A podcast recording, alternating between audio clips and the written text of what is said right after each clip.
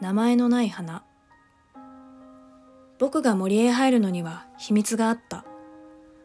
今日も朝の先生からのお話が終わった後畑仕事をサボり急いで森へ向かう。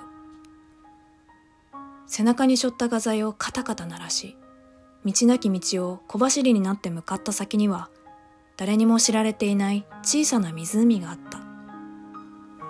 村の者は怖がって誰も近づかないこの山の木の葉はとても大きくて空からの光はかすかにしか差さず湖の水面がキラキラ神秘的に輝く景色はとても綺麗で僕は日が傾くまで我を忘れて筆を走らせた。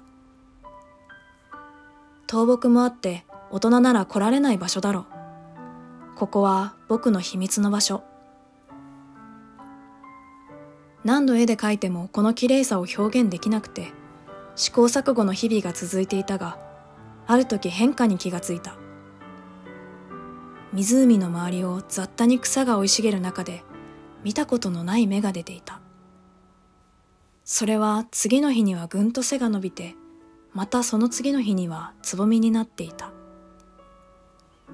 何か花が咲くのだろうか。僕はさらに湖に向かうのが楽しみになっていた。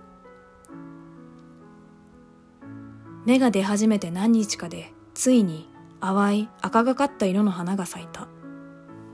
背丈は僕の膝くらいの高さ。大きな花弁を咲き誇らせたその花の存在は僕にとって宝物ができた気分で嬉しくさせた。そしてまたいつものように絵を描き続ける。今度は花を主役に。僕しか知らない秘密の場所に秘密の花が咲いたんだ。今日も絵を描き終えて、ふと、なんて花なんだろう、と独り言を漏らすと、驚いたことにその花が、綺麗に私を描いてくれたら、教えてあげるよ、と、キャッキャと答え始めた。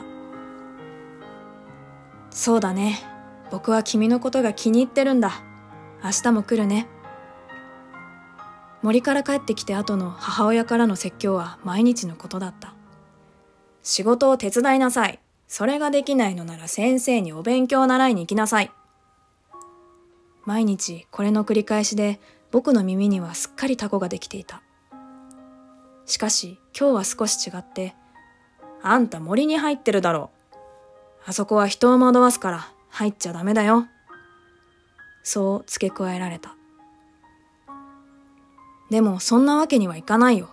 あの場所は、あの花を絶対キャンパスに収めたい。僕の大事な場所。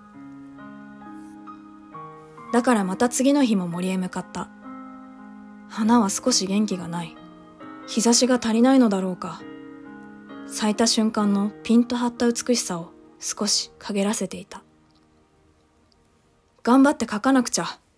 自分を奮い立たせて一心不乱に絵を描いた。そのせいで時間を忘れ、すっかり暗くなってしまって、はっとした。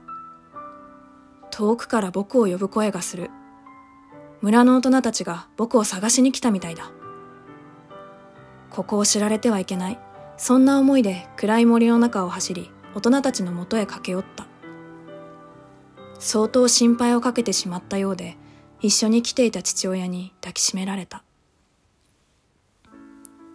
帰った後はお説教。次の朝には監視がつけられてしまい、僕は森へ行くことができなくなってしまった。それから3日経った夜、自分が今まで描いてきた絵を見返した。描けてはいない僕の目に映るあの景色。綺麗な湖とそのそばに咲く綺麗な花。そうだ、あの花はどうなってしまっただろう。いてもいったってもいられず、僕は日が昇り始めると同時に寝ている家族の横を静かに通り、そっと家を出て森へ向かうことにした。僕しか知らない道をたどり、湖に着くと驚いた。朝日を木々の隙間からたっぷり浴びた水面が、いつも以上に反射してきらめいている。刹那紅葉したが、それはもろくも打ち砕かれた。あの花はすっかり枯れて、花弁を落とし、頭を垂れていたのだ。ああ、間に合わなかった。僕には書けなかった。悔しくて、悲しくて、溢れてくる涙を拭い、キャンパスと向き合った。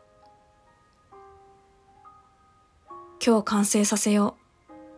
今までで一番綺麗な湖の姿を夢中で描き、記憶の中のあの花を、嬉しそうに僕に話しかけてきたあの花を、僕だけの宝物をそこに描き加える。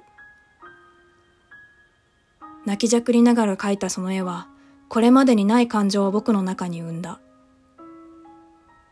あの花の一生が僕にくれた大事な思い出。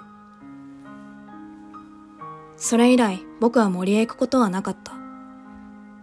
もう十分に描き切ったから。きっとこの絵を描くためにあの花は咲いたんだ。